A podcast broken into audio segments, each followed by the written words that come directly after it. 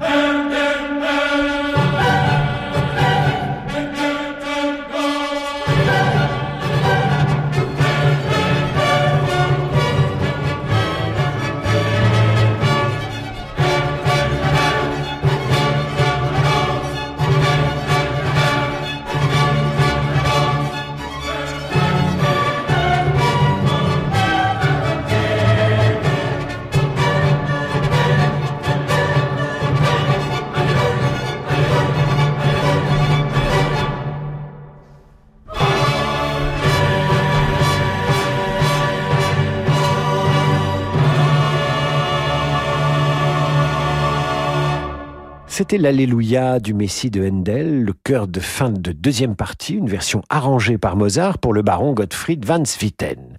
Ce soir, nous parlons des clients des grands musiciens, de leurs mécènes. Travailler pour la noblesse, c'était la principale source de revenus d'un musicien sans emploi stable comme Mozart. Les maisons aristocratiques accueillaient des concerts auxquels Mozart participait comme pianiste et compositeur. Un musicien comme lui pouvait aussi donner des leçons aux enfants de l'aristocratie et de la grande bourgeoisie. Mozart eut plusieurs élèves sans vraie passion pédagogique, mais pour gagner sa vie. Les concerts publics étaient souvent financés par une souscription. Le musicien publiait l'annonce du concert dans un journal et puis les personnes intéressées achetaient une participation jusqu'à ce que la somme souhaitée soit atteinte. Mozart a souvent eu du mal à financer ses concerts et une autre source de revenus a consisté pour lui à vendre ses compositions à des éditeurs. L'idéal, l'idéal, c'était quand même un emploi stable. En 1781, Mozart obtint une petite charge de musicien de cour, rien à voir avec le poste de maître de chapelle d'un, d'un salier Et en 1782, Mozart obtient une commande de l'empereur, c'est l'enlèvement au sérail. L'empereur écoute, et à cette réflexion, c'est trop joli pour nos oreilles, mon cher Mozart, trop de notes. Ce à quoi le musicien répond dans un élan de fierté, autant de notes qu'il en faut, Votre Majesté.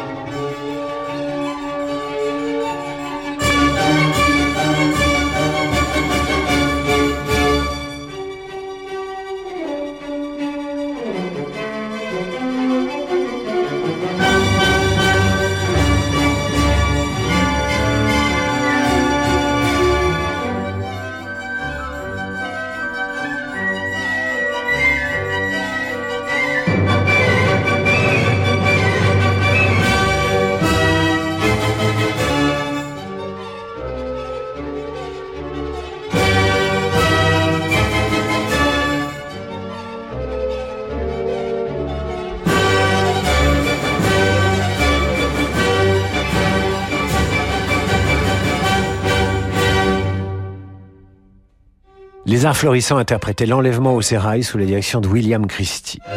Il y a les commandes royales ou impériales et les commandes privées. C'est le cas du concerto pour flûte et harpe commandé par le duc de Guine, qui veut pouvoir le jouer avec sa fille harpiste.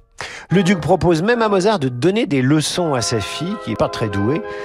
Et Mozart, euh, d'ailleurs, euh, la trouve sotte et paresseuse. Le duc paie assez mal, ne règle pas le concerto commandé. Bref, Mozart est amer, pas assez bon commercial, Mozart, comment le lui reprocher?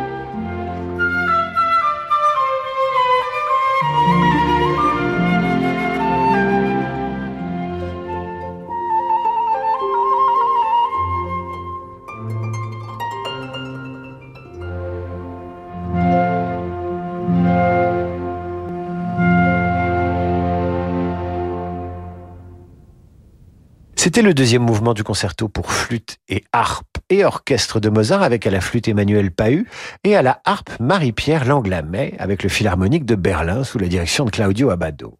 Nous marquons une courte pause et retrouvons les grands compositeurs et leurs mécènes juste après l'entracte.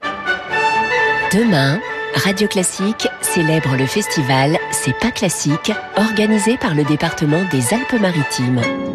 En décembre, le Palais Acropolis à Nice accueillera une multitude d'artistes et de spectacles pour une programmation originale et éclectique. Pour tout savoir du festival C'est pas classique à Nice, rendez-vous demain sur Radio Classique.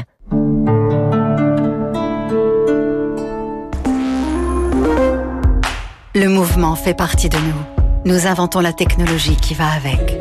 Nouveau Kia Niro EV 100% électrique, jusqu'à 460 km d'autonomie. Et jusqu'au 31 décembre, profitez du bonus écologique maximum de 6 000 euros. Rendez-vous chez votre distributeur Kia ou sur kia.fr. Autonomie WLTP, conditions sur servicepublic.fr. Pour les trajets courts, privilégiez la marche ou le vélo. Garantie 7 ans Kia, preuve de qualité. Kia.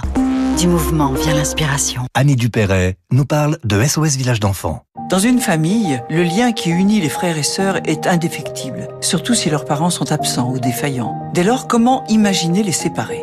Chez SOS Village d'enfants, les enfants que le juge décide de placer pour leur protection grandissent ensemble. En préservant les fratries, SOS Village d'enfants permet aux frères et sœurs de se soutenir mutuellement. Construisez le monde de demain en aidant les enfants d'aujourd'hui. Pour donner ou léguer à SOS Village d'enfants, rendez-vous sur sosve.org. Renault. Aujourd'hui, on essaie tous de consommer autrement. Comme Marc qui remet à neuf son vieux vélo ou Julie qui relook sa commode. Chez Renew, depuis 60 ans, nous révisons et reconditionnons vos véhicules pour leur offrir une nouvelle vie, les garanties Renew en plus. Et en ce moment avec Renew, repartez avec votre Renault d'occasion prêt à partir et maîtrisez votre budget. 3 ans d'entretien et 3 ans de garantie pour 1 euro de plus, pièces et main d'œuvre avec assistance inclus. Renew, nouveau pour vous. Voir conditions sur Renault.fr. Pensez à covoiturer. Eternal Heaven, le nouvel album lumineux de Thomas Dunford et l'ensemble Jupiter. Les plus beaux arias de Handel révélés par les voix sublimes de Léa Descendré et Lestine Davis. Dramatique, émouvant, céleste. Eternal Heaven par Thomas Dunford et l'ensemble Jupiter. Une nouveauté Erato disponible dans toutes les FNAC. Il suffit parfois d'un instant pour changer notre quotidien. En ce moment, avec Audi Now, célébrez le design, la technologie, l'expérience de conduite et faites entrer le meilleur de l'univers Audi dans votre vie. N'attendez plus. Choisissez l'Audi Q3, le SUV compact polyvalent parmi une sélection de modèles disponibles immédiatement. Rendez-vous sur audi.fr ou chez votre partenaire le plus proche. Au quotidien, prenez les transports en commun. Avoir 16 ans aujourd'hui, c'est être responsable du monde de demain. Avoir 16 ans aujourd'hui, c'est être tourné vers l'avenir. Aujourd'hui, la Banque Postale a 16 ans et accompagne ceux qui font l'économie de demain. La Banque Postale, citoyenne. Et avec la Banque Postale, retrouvez chaque matin le décryptage économique à 7h55 sur Radio Classique. Vous écoutez Radio Classique. Renault. 1992, Renault révolutionne la ville avec Twingo, la citadine fun et colorée. 2022, Twingo, toujours en phase avec son temps et 100% électrique. Et avant le 31 décembre, profitez de Renault Twingo E-Tech 100% électrique avec jusqu'à 6000 euros de bonus écologique et 2500 euros de prime à la conversion. Renault, numéro 1 des ventes électriques en France. Voir détails et conditions sur les sites gouvernementaux dédiés, réservés aux particuliers. Étude de janvier à octobre 2022, source AAA Data. Voir Renault.fr. Pour les trajets courts, privilégiez la marche ou le vélo. David Abiker sur Radio Classique. Retour d'en demander le programme avec aujourd'hui une émission consacrée à la manière dont les compositeurs gagnaient leur vie et bien sûr à leur mécène. Pour vivre ou survivre, un musicien pouvait donc donner des leçons, vendre des partitions à des éditeurs, lancer un concert par souscription, vendre une messe, un requiem, un concerto, occuper une charge prestigieuse. Le mieux, c'était quand même d'avoir un protecteur passant régulièrement commande. Et c'est ce qui arrive à Haydn quand Claude François lui passe commande. Je veux bien sûr parler de Claude François, Marie Rigolet, comte Denis, un des promoteurs du concert de la Loge olympique de Paris. C'était un orchestre issu d'une loge maçonnique qui se produisait aux Tuileries à l'époque. Haydn, par l'intermédiaire du Chevalier de Saint-Georges, sera payé 25 louis d'or par symphonie voici le deuxième mouvement de la sixième symphonie parisienne.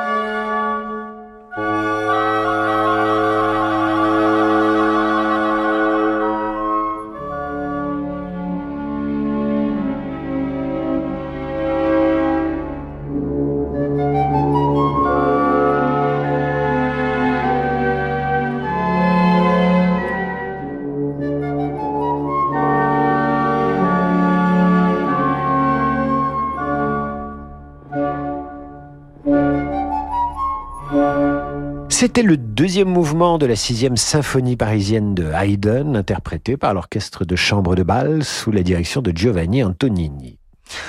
Beethoven. Beethoven, d'un caractère ombrageux, n'a jamais su véritablement se vendre. D'ailleurs, parmi les neuf symphonies qu'il a composées, aucune n'a été l'objet d'une commande, à part la quatrième, qui lui est demandée par le prince Lichnowsky. Beethoven sera payé 300 florins par ce prince qui euh, lui dit un jour euh, Est-ce que vous pourriez jouer devant les militaires que j'héberge chez moi Et Beethoven se vexe. Et il ose répondre au prince Prince, ce que vous êtes, vous l'êtes par le hasard de la naissance. Ce que je suis, je le suis par moi-même. Des princes, il y en aura encore des milliers. Un Beethoven, il n'y en aura qu'un seul. Beethoven n'était pas véritablement un génie de la relation commerciale. Heureusement, c'était un merveilleux compositeur.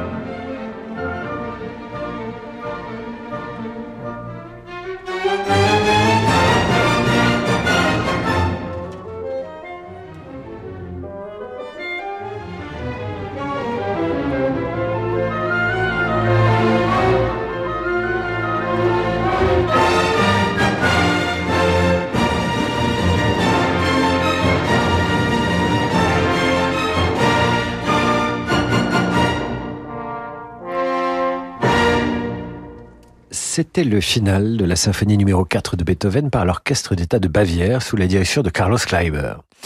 Les mécènes à l'honneur d'en demander le programme ce soir, les mécènes sans qui il n'y aurait peut-être pas eu de si grands compositeurs. S'agissant de Wagner, nous avons affaire à un musicien qui sait, lui, trouver des financements et des mécènes. Louis II de Bavière, évidemment, mais également Franz Liszt, qui sera non seulement un soutien financier, mais aussi un admirateur et une source d'influence pour Wagner.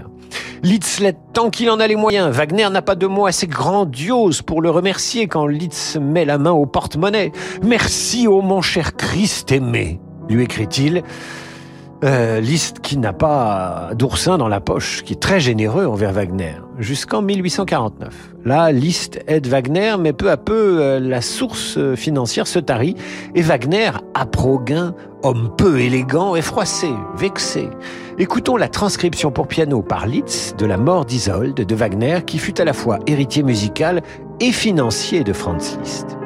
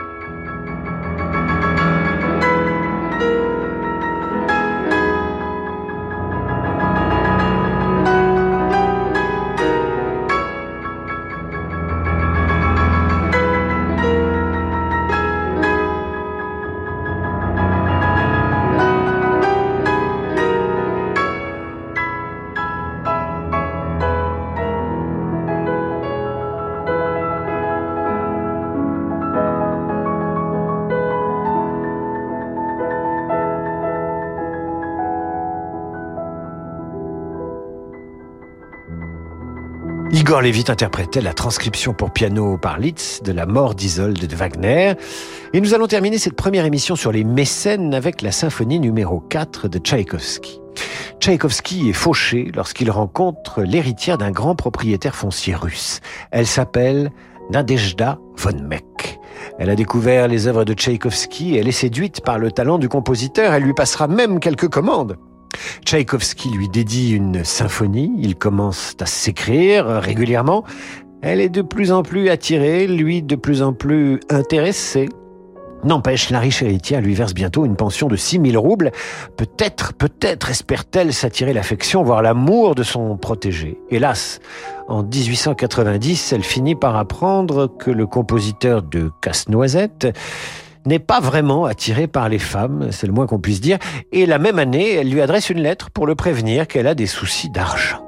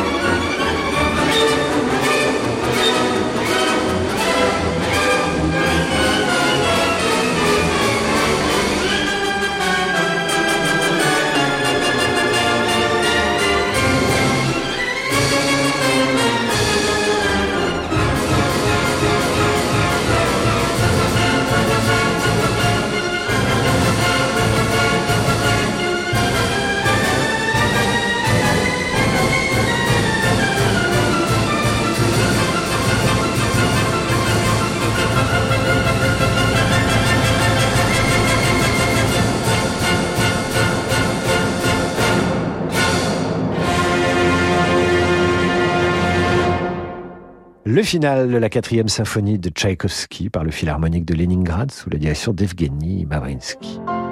Ainsi s'achève le premier volet de notre série sur ces grands mécènes qui ont aidé les compositeurs à gagner leur vie et composer des chefs-d'œuvre qui leur ont survécu. Prochain épisode la semaine prochaine.